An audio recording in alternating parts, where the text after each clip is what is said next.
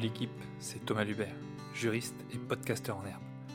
En lançant Parce que c'est votre projet, je vous propose de rencontrer des personnes comme vous et moi, porteuses de projets ou de rêves personnels forts, afin qu'elles nous racontent leurs réussites, leurs difficultés, mais aussi parfois leurs échecs qui ponctuent la vie de leur projet. Comme j'aime à le penser, à cœur vaillant, rien d'impossible. Alors, allons-y, projetons-nous ensemble.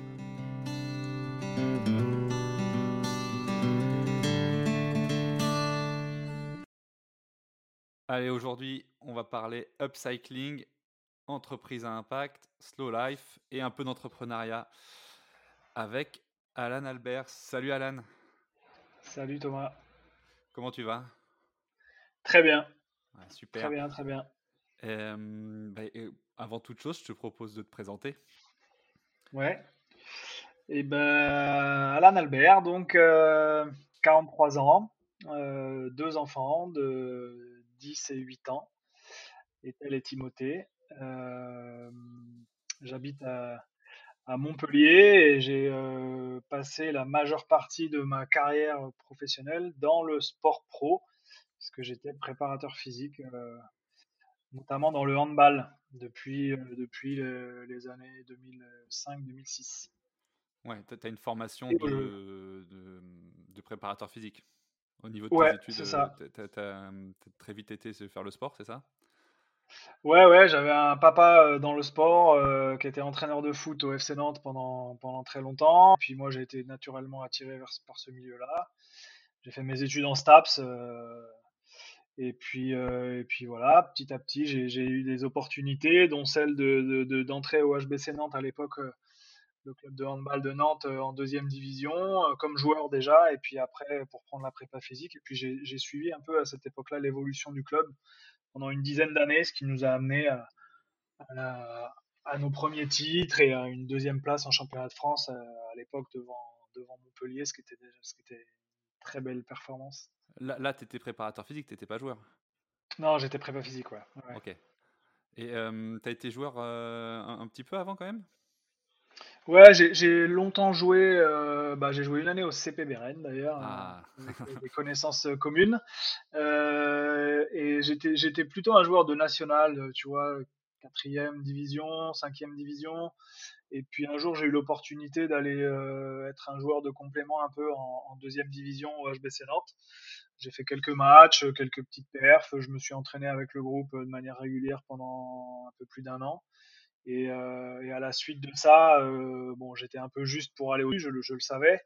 Et à la suite de ça, du coup, j'ai bifurqué vers, vers, la prépa physique. J'avais déjà fait mes études, j'avais déjà quelques petites expériences. Donc, euh, donc le club m'a pris comme, comme prépa physique à cette époque-là.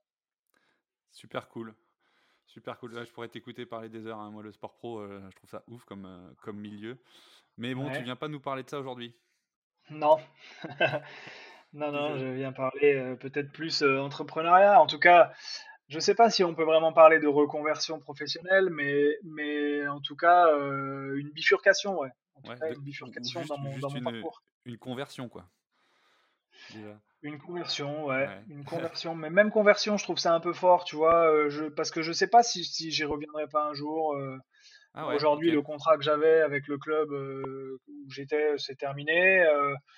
Donc j'ai ce projet en cours et dont on va parler et, j'espère le mener le plus loin possible. Mais tu sais jamais trop de quoi l'avenir sera fait et, je, je ferme pas la porte à pourquoi pas un jour revenir dans le milieu du sport je sais pas. Aujourd'hui, ça me fait du bien sortir, beaucoup de bien. Je suis très content de, me lancer dans d'autres choses qui n'ont rien à voir avec, avec le milieu du sport. Et, mais bon, on ne sait jamais. Donc euh, voilà, je bifurque. Il ne faut jamais dire jamais, en effet. Jamais dire jamais. du coup, tu peux nous parler un peu plus de ton projet euh, entrepreneurial?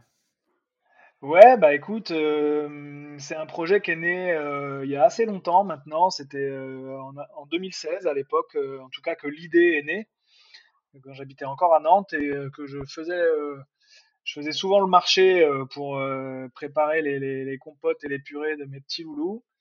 Et, et donc j'utilisais un cabas à roulette que beaucoup de gens appellent le caddie de mémé chariot de mémé. pour, pour éviter d'avoir à porter mes, mes, courses. Et puis très vite, je me suis rendu compte que ça me plaisait pas, c'était pratique, ça, tout s'entassait dedans, ça s'adaptait pas vraiment très bien à mes différents moyens de transport, tu vois, le vélo, la voiture, parfois j'étais à pied c'était pas facile de, jongler avec tout ça. Et puis, euh, donc, j'ai commencé à réfléchir un peu à une solution technique, tu vois, pour améliorer ça. Et puis, euh, j'avais commencé à l'époque à, dessiner, à aller voir des industriels pour faire fabriquer des, choses, à faire un premier petit proto avec euh, une amie couturière dans la région nantaise et tout ça. Et puis, bon, mon parcours professionnel m'a amené à quitter Nantes pour Montpellier, où là, j'étais vraiment à temps plein sur la prépa physique avec le MHB. Et puis, du coup, j'ai laissé ce projet de côté. Et, l'idée a ressurgi un petit peu il y a, un peu plus d'un an et demi maintenant, euh, par le biais de rencontres, euh, notamment d'un incubateur dans la région de Valence, euh, qui s'appelle la FAPTI, à qui j'ai eu l'opportunité de présenter ce projet, cette idée, et qui m'a encouragé à, le, à aller le, le, pousser un petit peu.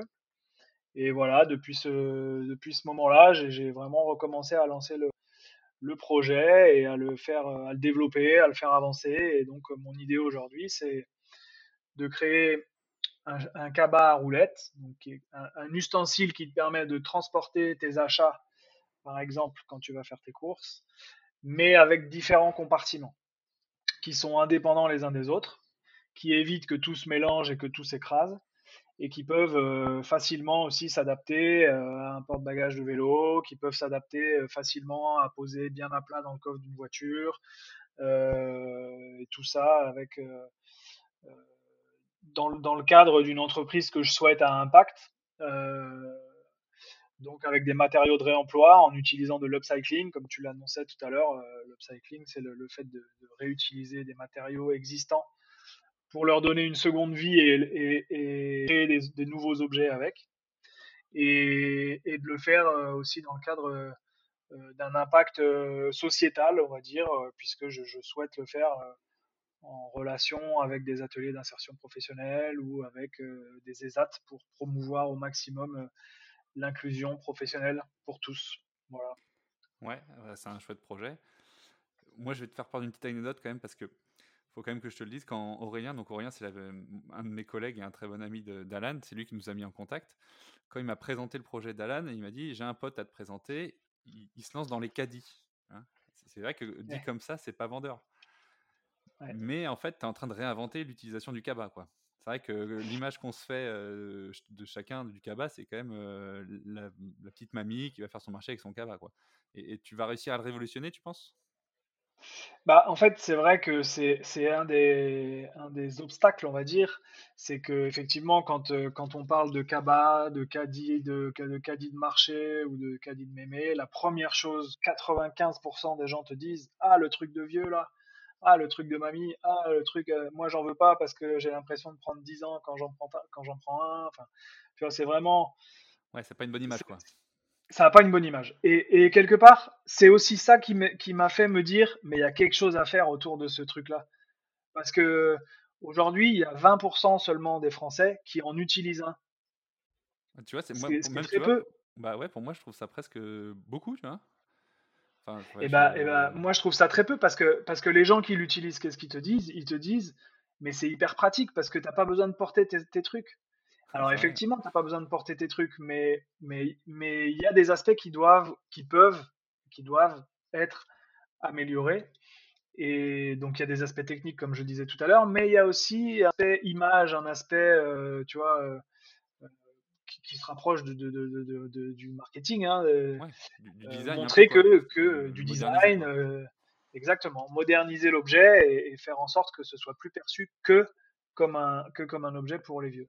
Bah ouais, c'est surtout qu'en fait, euh, quand on voit ton projet, tu nous dis qu'on pourra l'adapter sur un vélo, qu'on pourra le mettre facilement dans un coffre. Euh, en fait, c'est au-delà de le designer et de le rendre plus beau, c'est aussi de le rendre bien plus pratique et plus utilisable. Eh, exactement, c'est un, des, un des axes forts que je veux développer sur ce projet-là, c'est la modularité en fait.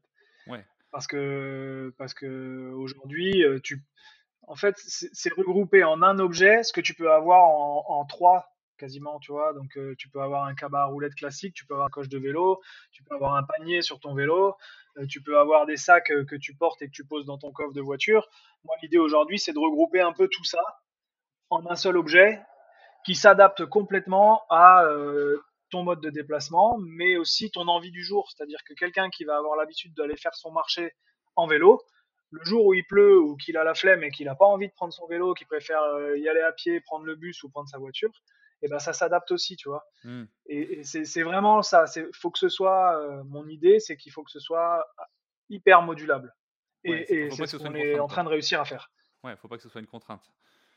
Exactement. je, suis assez hypé, alors le terme n'est pas bon. Enfin voilà, ça, m'intéresse de savoir comment on va pouvoir le mettre sur un vélo. Hein. Ça, ça me, ça me travaille quand même. Mais je, je, tu vas pas nous spoiler, tu vas bientôt le révéler, donc je regarderai ça avec attention. Ouais, ouais, puis, puis c'est vrai que je vais, je, vais, je vais, le révéler, mais il y a aussi pas mal de choses qui, qui viendront par la suite. Si tu veux, il y a une première partie qui est déjà créée, avec prototypée, etc. Mais il y a aussi beaucoup d'idées qui demandent à être développées et qui vont venir par la suite enrichir l'offre autour de cet objet-là pour apporter des accessoires, des options, des, des petites choses qui, qui, qui, permettront encore plus justement de le rendre modulable. Ouais, yes. Et donc, pour ça, tu as monté une boîte Ouais. Euh, ouais, ouais, ça fait un an et demi que j'ai vraiment relancé le projet et la société, elle, elle existe depuis euh, un peu plus de deux mois. C'était mi-avril que j'ai créé cette marque Silly Ça a une signification particulière, Silly Ouais, c'est euh, en fait c'est une version, on va dire francisée dans l'orthographe d'une expression anglaise, Silly Billy, qui s'écrit en deux mots, euh, Silly, S-I-2-L-Y, et Billy comme le prénom Billy. Euh, c'est une expression anglaise qui est, beaucoup utilisée avec les enfants quand euh, ils sont un peu foufou ou qu'ils sont un peu bébêtes, tu vois. En français, on dirait ça, on dirait mais arrête de faire ton bébête, arrête de faire ton idiot. Et, en anglais, ils disent ça, ils disent silly Billy pour un, pour un enfant qui est un peu comme ça. Et, et moi, j'aimais beaucoup déjà la sonorité, j'aimais beaucoup le, le, côté, euh, le côté enfantin, justement, tu vois, affectueux, euh, enfantin, parce que je, je, je, suis un papa avant tout, et, et, euh, et c'est une relation qui est, qui est, très forte pour moi, qui est très importante, la relation avec mes enfants, et, et ils sont un peu, un peu comme ça eux aussi de temps en temps, donc c'est quelque chose que, que je peux être amené à leur dire. Ouais, c'est une petite référence familiale du coup. Exactement. Il a aucun rapport avec l'objet et, les valeurs de la boîte. Non. quand tu parles d'entreprise à impact, ça représente quoi pour toi? Bah, L'entreprise à impact, c'est c'est quelque chose, c'est une idée, enfin c'est une idée, c'est pas une idée, c'est un concept, on va dire, qui est assez récent, et qui est très en rapport avec avec les enjeux euh, environnementaux et sociétaux qui sont de plus en plus mis en avant là ces dernières années. En gros, des entreprises à impact, c'est des entreprises qui euh, qui mettent l'utilité sociale ou, et ou d'ailleurs l'utilité écologique au cœur de, de leur métier. Et euh, ça peut être répondre à une problématique euh, sociale, euh, euh, au travail des personnes handicapées, euh, au travail de, des personnes éloignées de l'emploi. Ça peut être en rapport avec une problématique environnementale, euh, en lien donc avec des objectifs de développement durable. Et en gros, si tu veux le faire court, c'est des entreprises qui cherchent à participer à l'amélioration de la société. Ouais, c'est vraiment des, des, valeurs qui sont, qui sont fortes dans ces entreprises, c'est presque une priorité voilà, on en voit des grands groupes ou des groupes qui ont une politique RSE qui inclut l'environnement, mais pour autant, on ne peut pas les qualifier d'entreprises à impact. Non, je crois que ça va au-delà de, de, la politique RSE. Effectivement, c'est très bien que certaines entreprises prennent conscience de ça, et même des grandes entreprises, euh, et même d'ailleurs de plus en plus des clubs sportifs commencent à s'intéresser à ça. Euh, mais je crois que c'est encore au-delà de ça. Là, c'est vraiment, c'est presque le cœur de, du projet entrepreneurial, c'est l'impact environnemental et ou l'impact euh, sociétal. C'est au cœur du modèle économique en fait de, de, la boîte quoi. Ouais.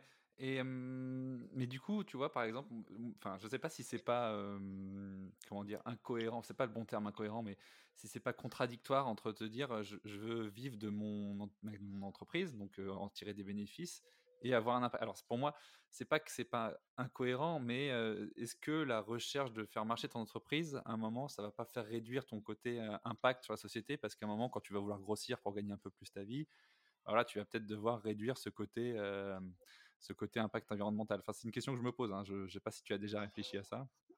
Non, j'ai déjà réfléchi. Effectivement, c'est je, suis le premier à me poser la question parce que, parce que depuis quelques années, je me pose vraiment beaucoup de questions sur tout ce qui est la façon de consommer, la surconsommation, notamment ce que tu vois au niveau des fringues avec les marques d'ultra fast fashion, etc.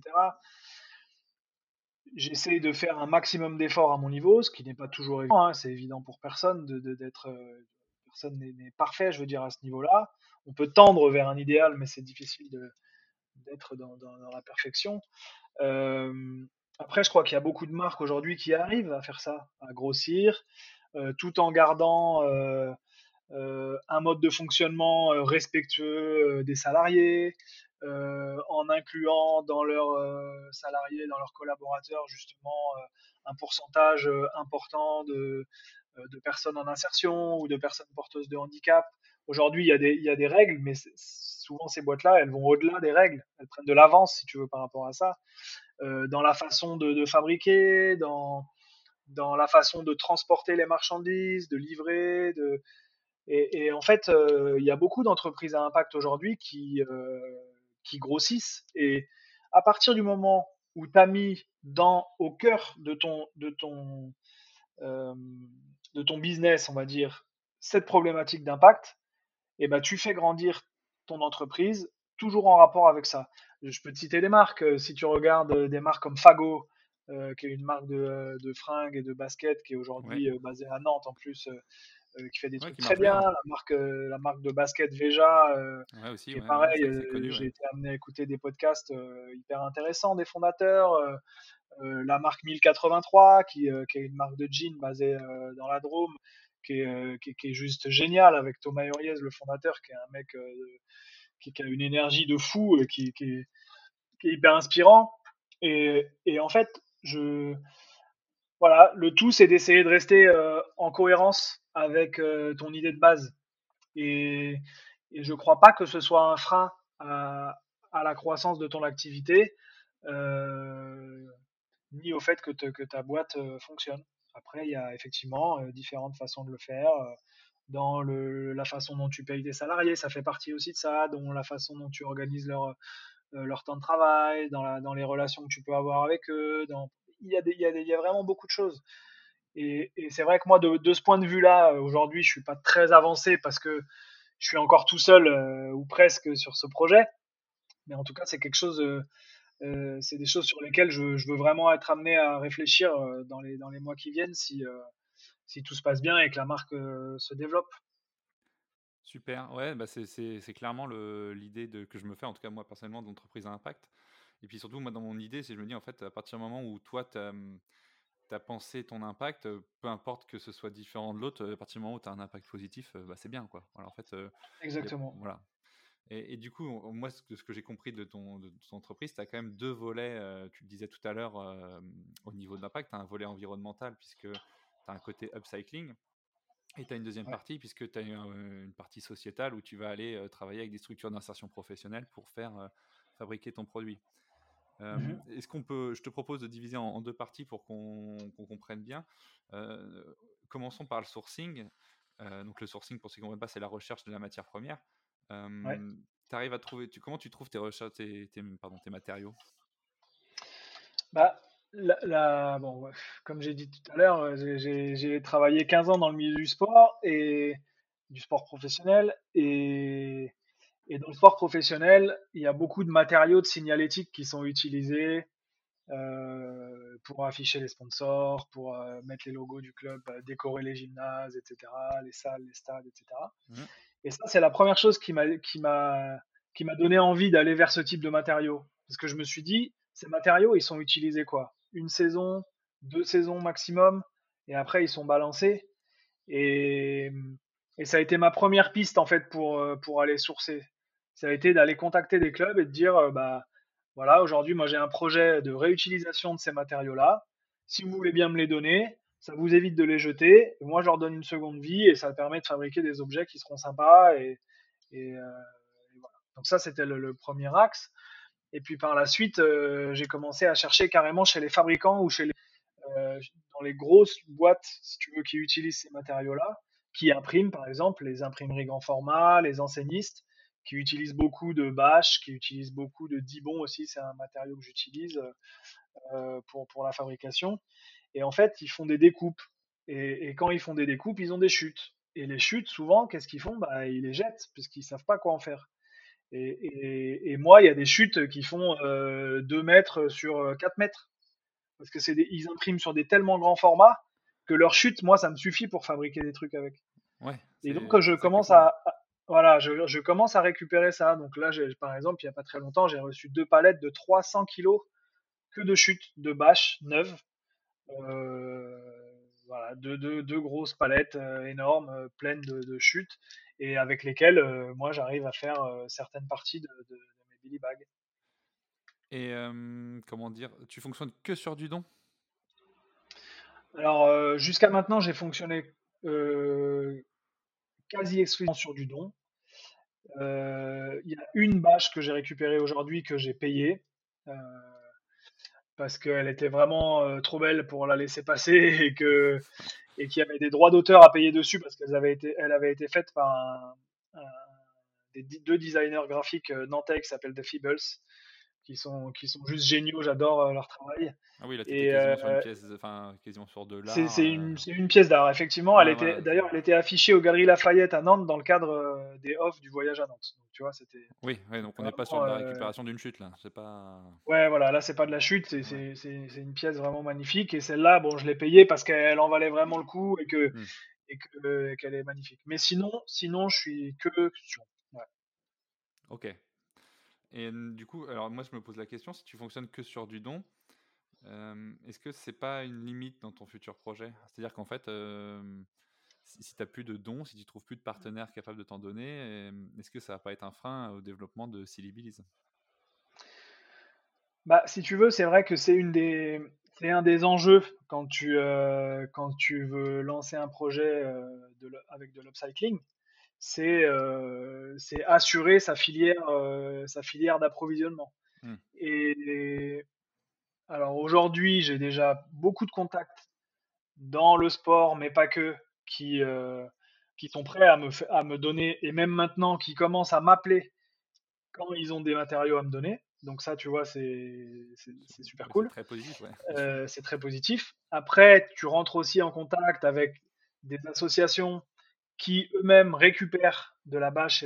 J'ai rencontré une association qui récupère 90 000 mètres carrés de bâche par an et qui la revend très peu cher. Donc ça, c'est un peu une sécurité, tu vois, où ah je me dis, le jour où moi, j'arrive pas à sécuriser, euh, je, je, sais que j'ai ça. Euh, ouais, c'est voilà. ça, c'est intéressant, parce que eux, c'est pareil, ils sont dans un développement, entre guillemets, enfin, un plan économique de les revendre derrière, donc s'ils trouvent un, partenaire, c'est tout bénéfice pour eux aussi. Et eux, pour le coup, ils ont une vraie force de frappe dans la récupération, puisqu'ils se déplacent sur des, sur des grands événements sportifs, des choses comme ça, avec, euh, avec 80 bénévoles, et c'est eux qui démontent toute la signalétique et qui récupèrent tout, et, et tout ça. Donc, c'est une vraie, ça, c'est une sécurité. Mais après, très honnêtement, pour l'instant, quand je vois ce que j'arrive à récupérer, entre guillemets, avec mes petits moyens, moi tout seul, euh, en prenant quelques contacts, là, rien qu'à Montpellier, euh, chez, des, chez des imprimeurs ou des enseignistes, je me dis ça ça je vois pas comment je vois pas comment euh, ça peut s'arrêter en fait. Oui, ouais, ouais c'est ça. Et, euh, et toi qui payes le transport, par exemple, imaginons tu trouves euh, demain un fournisseur, euh, je sais pas à Rennes par exemple, je prends Rennes parce que j'habite à Rennes, mais mmh. t'as pensé à ce, au, enfin, au transport, comment, comment faire? Alors aujourd'hui, il y a différentes façons de faire. Euh, la première, c'est de chercher vraiment en local, et auquel cas là, je me déplace avec ma voiture et voilà. Il y a, il y a même euh, une ou deux boîtes euh, sur Montpellier qui m'ont autorisé à mettre un, un, petit container chez eux, dans lequel ils me mettent euh, toutes leurs chutes. Et puis je passe euh, toutes les semaines, toutes les deux semaines euh, pour, pour récupérer ce qu'ils ont pu mettre de côté. C'est super ça. ça c'est top. Ouais, ça, c'est top. Ouais. Après, quand c'est des quand c'est des chargements plus importants qui viennent d'un peu plus loin, là, je fais appel à des transporteurs et notamment à une application qui s'appelle Cocoli, qui, qui en gros, c'est un peu comme un blablacar, mais pour transporter des marchandises. Donc, tu trouves une personne qui fait le trajet que tu as envie de faire effectuer à ta marchandise et tu négocies un prix pour qu'elle te, te la mette dans sa voiture ou dans son camion et, du coup ça coûte moins cher qu'un, qu'un transporteur. Et puis sinon, dans certains endroits, c'est moi qui me déplace. Tu vois, quand c'est euh, autour de Nantes, vu que moi je suis nantais, je remonte de temps en temps. Et là, j'en profite euh, mmh. pour aller voir certains clubs dans la région nantaise euh, ou, ou, dans les alentours. Yes, super. Mmh, et du coup, donc, tu les réceptionnes, tu réceptionnes chez toi ou tu les envoies directement aux ESAT alors pour l'instant, c'est je stocke chez moi principalement, donc c'est un peu ça commence à devenir un peu compliqué. J'ai la chance d'avoir un voisin qui a, une entreprise et qui a un hangar qui a accepté gentiment de me garder les deux grosses palettes, mais sinon tout le reste pour l'instant c'est euh, euh, sur mon armoire, euh, sous mon lit, un peu sur ma terrasse, dans mon salon. ouais, ça commence à ça commence à remplir un peu trop la maison là et du coup un des objectifs dans les prochaines euh, semaines, euh, mois, ça va être de trouver un petit local dans le coin pour pouvoir stocker ça. Et du coup, du, pour, ah, du coup, faut que j'arrête de dire du coup. Hein. Tout le monde me dit que je dis du coup tout le temps, donc faut que j'arrête de dire du coup. ça, faut que je me le mette en tête. petite dédicace à Elise qui m'a fait la remarque.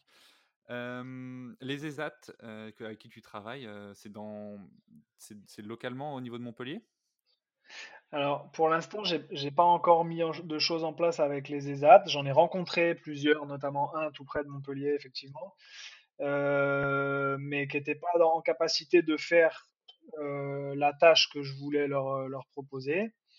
Donc là, aujourd'hui, la fabrication de, mes premiers modèles de Billy Bags, euh, les sacs, ce sera un, un atelier d'insertion professionnelle qui est basé à Draguignan, donc à, à peu près à 2h30 d'ici je continue à chercher euh, dans la région montpelliéraine et, et il y en a un notamment euh, que j'aimerais aller rencontrer euh, bientôt.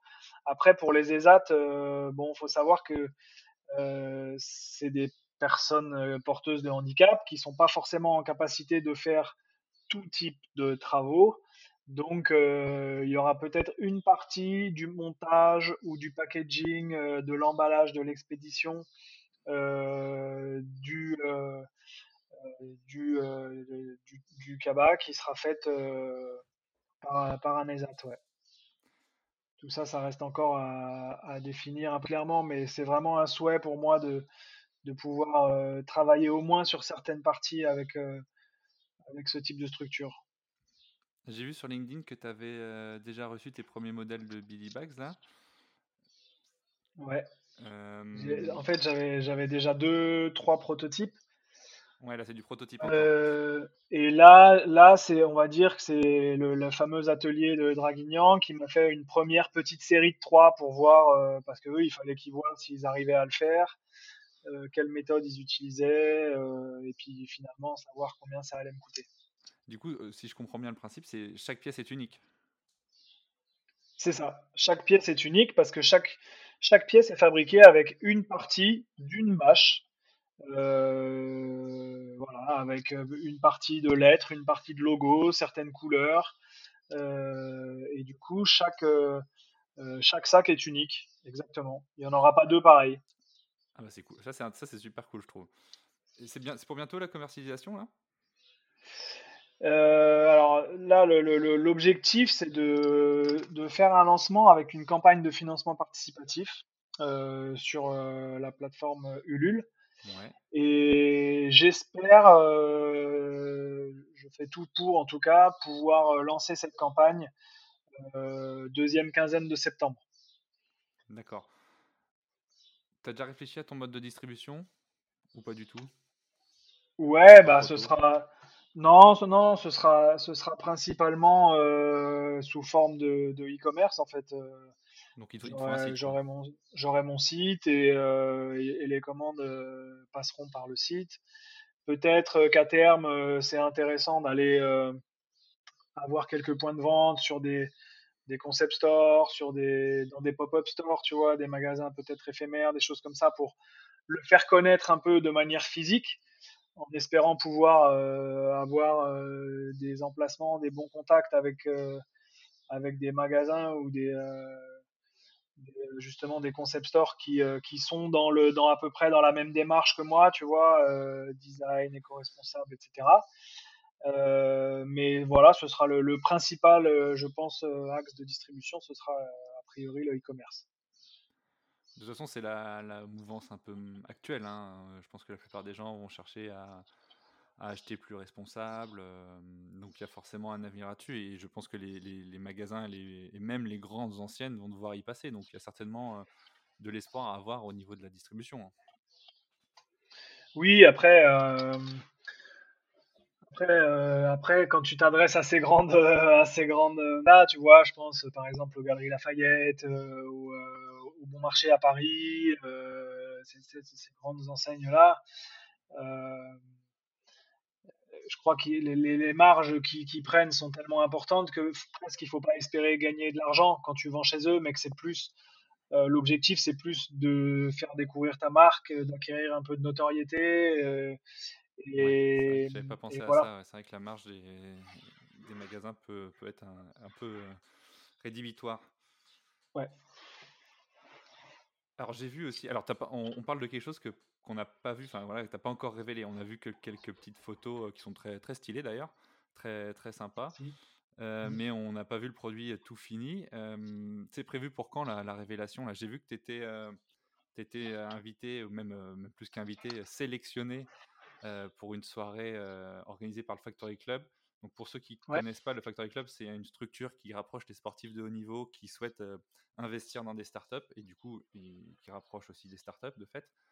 Euh, donc toi, tu as été euh, dans le top 10 et il y a une, grande soirée de présentation. Est-ce que tu vas en profiter pour nous faire quelques petites révélations eh ben, ce sera même sûrement avant. effectivement, ce sera, il y aura, il y aura l'objet, l'objet, le fameux objet sera présent ce soir-là. Cette soirée du 1er juillet là, qui s'appelle la draft. Mais j'espère pouvoir montrer des clichés de, la totalité en début de semaine prochaine. En fait, on était en shooting photo. J'ai reçu mes, mes nouveaux mini bags lundi. On était en shooting photo mardi avec avec un photographe du coin là, Laurent. Et et du coup, euh, le temps qu'il me, qu'il me fasse un petit peu les, euh, les quelques ajustements et qu'il me les envoie, j'espère pouvoir, euh, début de semaine prochaine, commencer à montrer à quoi ça va ressembler quand ce sera en entier. C'est vrai que jusque-là, on a montré que des petits bouts, on a montré quelques couleurs, on a montré quelques détails. C'était un peu, c'était un peu ce qu'on voulait. Maintenant, je sens que les, les gens, et il y a pas mal de gens qui me disent Bon, alors, quand est-ce que ça arrive? On a envie de voir, on a envie de savoir. Moi qui connais pas la boîte depuis très longtemps, euh, ça m'a ça m'a hypé un peu. Hein. On. Ouais, ouais, ouais, bah, on a, c'était un peu ce qu'on voulait. Euh, et, du coup, je pense que la semaine prochaine, euh, on, va, on va vraiment pouvoir communiquer dessus, montrer quelques clichés qui seront vraiment des belles photos en plus. Parce que Laurent Boyer, là, c'est un très bon photographe. Euh, mais aussi peut-être commencer à faire quelques petites démos, tu vois, montrer un peu les, les différentes fonctionnalités, comment tu l'utilises, etc. Donc ça, ça va être, ça va être cool et j'espère que les gens vont, vont apprécier et puis vont aussi nous faire des retours, tu vois, sur, mmh. qu'ils puissent nous dire aussi ce qu'ils en pensent. C'est vraiment ce qu'on recherche en faisant ça aussi. Bah en tout cas, moi j'ai très hâte et je vous partagerai, enfin je ferai suivre sur mes petits réseaux sociaux tout ça parce que c'est fort intéressant. Et on va parler un peu plus business maintenant, si tu veux bien. Est-ce que tu as, as, des investisseurs déjà? Tu as ouvert ton capital? Alors non, euh, pour l'instant j'ai tout euh, financé euh, en fonds propres. Hein, c'est pas négligeable, c'est pas des énormes sommes, mais c'est pas négligeable. Hein. si on repart il y a un an et demi en arrière, tout ce qui s'est passé depuis, ça m'a coûté pour l'instant, si tu veux que je te donne un chiffre, un peu plus de un peu plus de 10 000 euros et j'ai prévu de, de mettre encore un petit peu, de faire un apport en compte courant pour atteindre en gros moi 20 000 euros d'investissement dans la dans la boîte. et ça, ça sert à quoi? Ça sert à déjà bah, le prototype. tout ce qui est création, dessin 3D, et puis après réalisation, confection, prototypage vraiment. Et puis après, avec la création de la société, c'est bah, les frais de création, c'est c'est la réalisation de la charte graphique qui a été faite d'ailleurs par Virginie, qui est la copine d'Aurélien, qui nous a mis en relation avec son studio Bird ID. j'ai eu un accompagnement sur une stratégie de communication sur les réseaux sociaux. Aujourd'hui, j'ai une stagiaire qui m'accompagne pendant trois mois sur le community management. Et, tout ça, c'est euh, pour l'instant, c'est à mes frais. Donc, il n'y a pas de, d'investissement. Des objectifs du Factory Club, c'est justement de peut-être réussir à trouver euh, un investisseur, quelqu'un qui sera prêt à mettre euh, un ticket de 10 000, peut-être 20 000 euros pour m'aider au lancement, pour recruter un alternant l'année prochaine ou deux, commencer peut-être à financer des ads sur Instagram ou sur Google, euh, voilà, pour, pour avancer quoi. Mais pour l'instant, non, pour l'instant, je, je, fais tout tout seul. tout seul, mais t'es pas fermé à ouvrir ton capital dans un futur. Tu, tu penses que l'évolution de la société passera par là? Euh, bah, Je me pose un peu la question, pour être très honnête. Euh, On est bien chez soi tout seul, c'est ça? Si ça. Bah, écoute, ouais, d'un côté, c'est vrai que là aujourd'hui, j'ai les mains libres, je fais ce que je veux et c'est mes idées et, et, je dis pas que je prends pas de conseils auprès de certaines personnes, mais euh, au contraire, j'en ai même besoin. Euh, mais, euh, mais c'est vrai que c'est facile d'être tout seul parce que tu, tu, fais ce que tu veux. et à partir du moment où tu fais rentrer quelqu'un dans ton capital, eh ben, il faut être sûr que ce soit quelqu'un qui, qui soit dans le même trip que toi, qui soit dans le même délire, qui, faut pas que ce soit quelqu'un qui cherche absolument à avoir une rentabilité à très court terme avec des dividendes qui tombent, etc. Parce que moi, c'est pas forcément euh, ça, c'est pas forcément. Je pense que les investisseurs, quand ils vont connaître, enfin, quand ils vont voir ton projet, ils seront pas dans ce, dans cette optique-là, euh, en tout cas très court-termiste, quoi. Enfin, voilà, on n'est pas. Là, c'est plus de l'investissement à impact. Je sais pas si ça existe, mais enfin, si, ça existe. Si, si, ça existe, ça existe. ouais, ouais, ouais. Plus, ouais. là-dedans. Ouais, ça existe. Il y a des fonds d'ailleurs qui commencent à se spécialiser là-dedans. Ouais. Bon, tu m'en reparleras parce que je serais peut-être intéressé. Hein. ouais, ouais, avec plaisir. super. Comment tu vis ta nouvelle vie d'entrepreneur? Euh... Alors, j'ai une autre question, même mieux. Est-ce que ah. être entrepreneur, c'est boire beaucoup de café? J'ai déjà répondu à cette question. Ouais, c'est pour ça.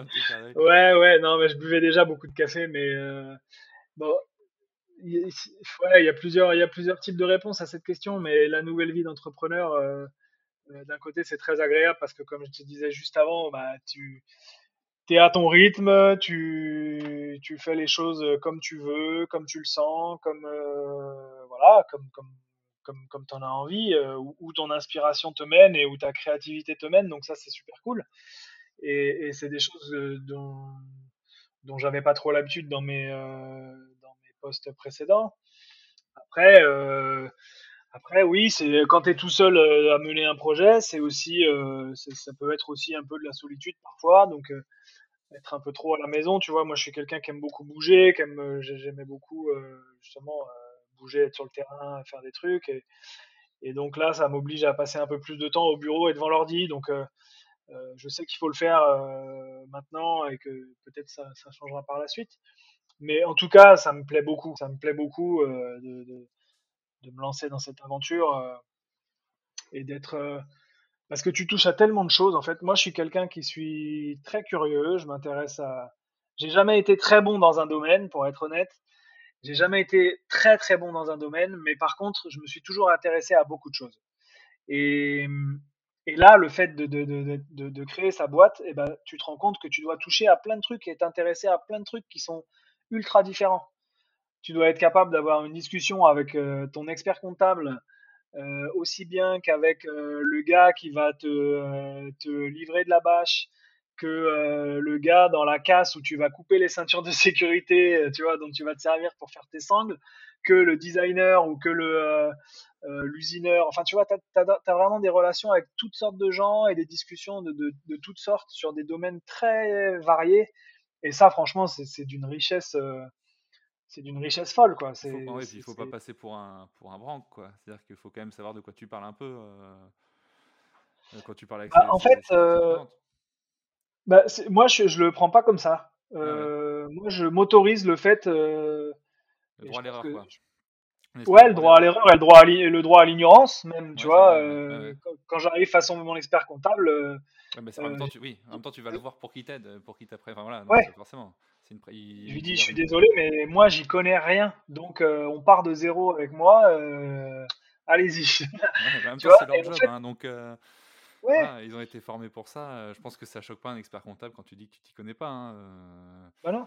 Hein, bah non. Et puis, et puis quelque part, pourquoi, pourquoi, enfin, quel, intérêt j'aurais à, à, me montrer un peu fake au début et faire style, je connais, ouais, j'ai déjà fait tout ça. Mm en fait, tu perds du temps, tu perds, tu, tu, tu non, c'est pas, c'est pas efficace. Donc moi, je préfère dire dès le début, écoute, euh, moi, j'y connais rien, vas-y, euh, tu fais ou tu me dis comment faire. Et, moi un peu, ouais, ça. et du coup, tu développes voilà, c'est ça, forcément. Ouais, exactement.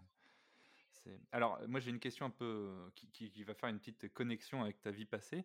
Est-ce que le fait d'avoir côtoyé des sportifs de haut niveau, parce qu'on est quand même sur des sportifs de haut niveau dans le, dans le monde professionnel du handball, mmh euh, est-ce que ça t'aide dans ta nouvelle vie un peu? Par contre, juste un petit truc, Thomas, excuse-moi, mais euh, on dit pas handball là. Ouais, mais ce que je viens de me dire en, Non, mais, ouais, mais je me suis dit n'importe quoi. Mais tu vois, c'est un, petit coup de stress en plus du handball. Bon, on va parler du hand. Voilà. Alors, ah, ouais, voilà. Okay. quoi.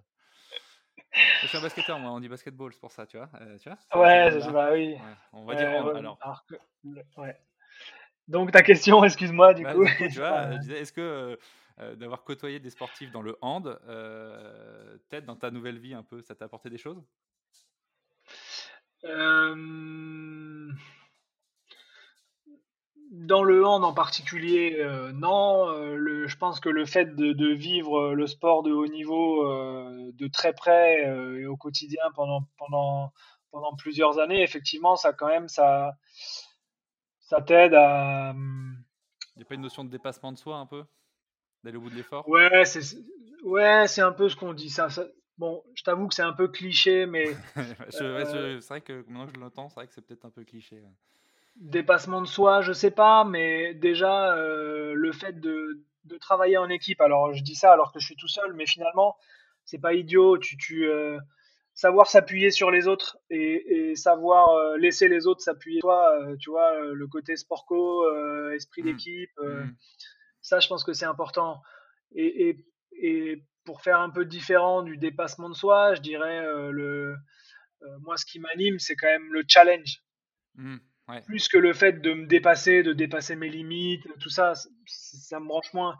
Par contre, euh, moi, ce qui me branche, c'est le challenge, c'est c'est la gagne. J'ai toujours été animé par ça, j'ai toujours aimé gagner, j'ai toujours détesté perdre. Et, ça, par contre, oui, aujourd'hui, ça, ça m'aide. Parce qu'à partir du moment où tu t'engages dans un projet, que tu commences à en parler autour de toi, que tu commences à investir de l'argent dedans, etc., et ben voilà, tu es engagé et tu as un objectif. Et comme dans le sport, euh, quand tu as un objectif, bah, tu fais tout pour, euh, euh, pour, pour, pour y accéder en fait à cet objectif, pour l'atteindre. Et, de ce point de vue-là, oui, ça, je pense que c'est intéressant et, c'est peut-être des choses que, que certaines personnes qui n'ont pas travaillé dans le sport ont un peu moins. Alors moi, quand je t'écoute, c'est vrai que je suis, en fait, je suis plus d'accord avec toi que ce que je viens de dire avant. En fait, même le dépassement de soi dans un sport co, je suis même pas sûr que ce soit très vrai. Alors, je te dirais pas la même chose sur des mecs qui font des Ironman ou des, des, des trails, mais en fait, c'est plus le côté euh, mental, euh, comment dire, atteindre un objectif ensemble qui me qui me parle plus dans un sport collectif. Ouais, ouais. Maintenant que tu dis, c'est vrai que je pense plus à ça que le dépassement de soi quand je me revois. Alors moi, j'ai joué en basket à un niveau régional, sans mais c'est plus la performance collective qui était intéressante plutôt que le dépassement de soi parce que au final, sur un match, tu vas jamais au bout, au bout, au bout de tes limites, quoi. Enfin, ça s'arrête toujours à un moment, quoi, tu vois? Donc, euh, donc c'est plus ouais, la performance collective et, le côté mental de visualisation de, de, la performance à réaliser. C'est vrai que maintenant que tu le dis, c'est. Dans le, dans le sport co, tu peux tu peux être fier de toi, tu peux être fier de tes performances, tu peux être fier de ton investissement. mais effectivement, c'est pas un investissement pour un investissement. C'est pas je m'investis pour aller au-delà de mes limites, je m'investis pour finir allongé par terre ou à vomir dans une poubelle.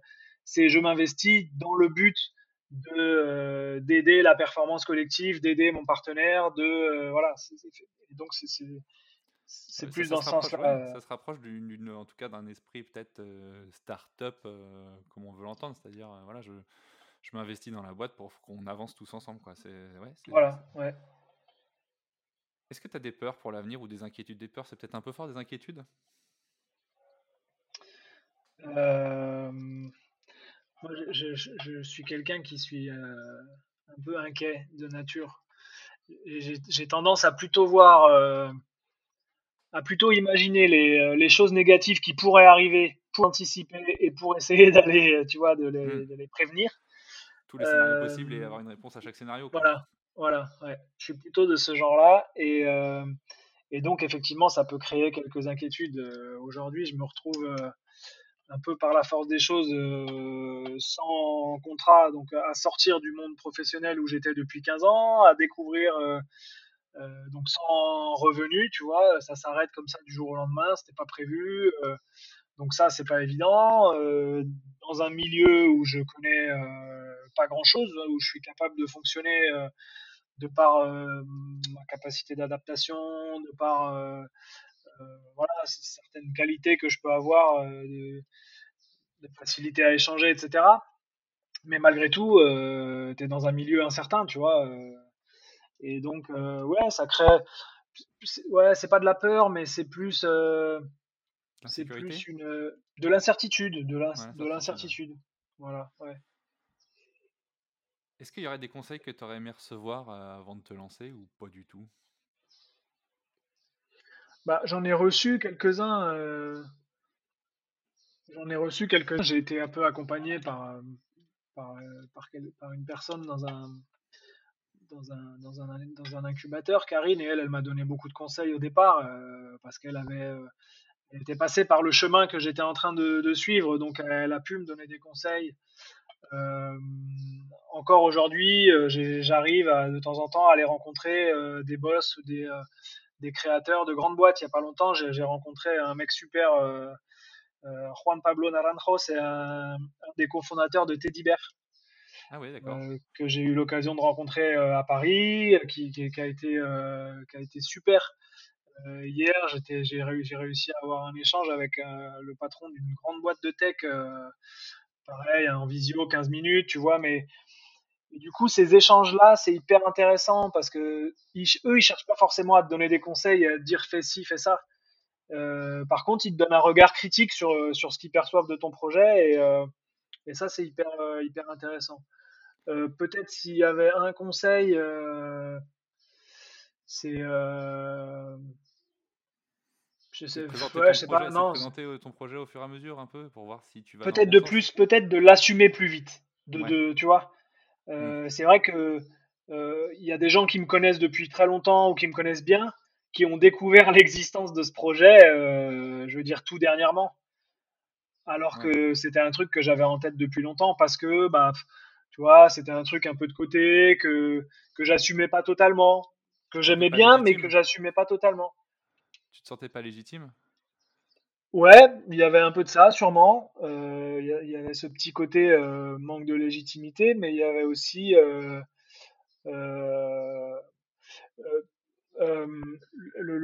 la crainte peut-être de ne pas assumer l'échec, tu vois, mmh, en me disant si j'y vais, si j'y vais à fond et que ça se plante ou que ou que j'en parle à tout le monde, mais que finalement j'y vais pas, j'aurais l'air d'un con, donc euh, je préfère pour l'instant pas dire et attendre que ce soit vraiment un peu plus sécure pour, euh, pour y aller. Regarde les autres, hein, ça, c'est terrible. Hein. Ouais, c'est difficile de s'en affranchir. Ouais, Mais je sais bien, mais moi j'ai vécu la même chose et puis je me dis au moment, enfin, alors moi c'est un moindre niveau, hein, c'est juste un podcast, mais au final te dire que les gens vont t'écouter, euh, vont te juger au début, c'est pas évident. Et puis après, je me suis dit bon, vas-y j'y vais et puis tant pis qui ne tente rien n'a rien, on pourra pas me reprocher de mettre d'avoir tenté. Et en fait, je pense qu'on pourra pas te reprocher d'avoir tenté.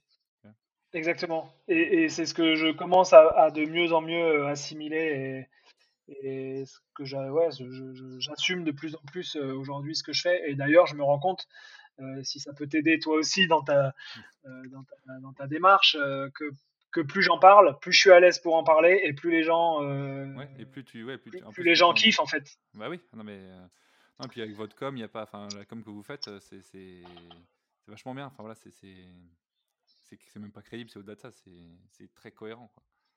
Ouais, c'est cool. Merci beaucoup. Mélissa, euh, Mélissa, sera contente, ma petite ah, stagiaire. non, mais elle est vraiment bien. Et puis euh, même les, les je dirais à Aurélien que, que, sa compagne a très bien travaillé aussi sur les, sur les visuels et les logos.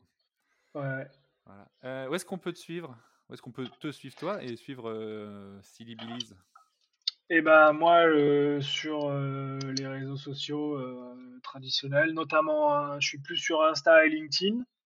Euh, en fait, je me suis créé un compte Facebook, mais c'était plus euh, à destination de, de créer par la suite le compte CD Après. Euh, ça doit être un des seuls qui s'est créé un compte Facebook en 2022. Hein.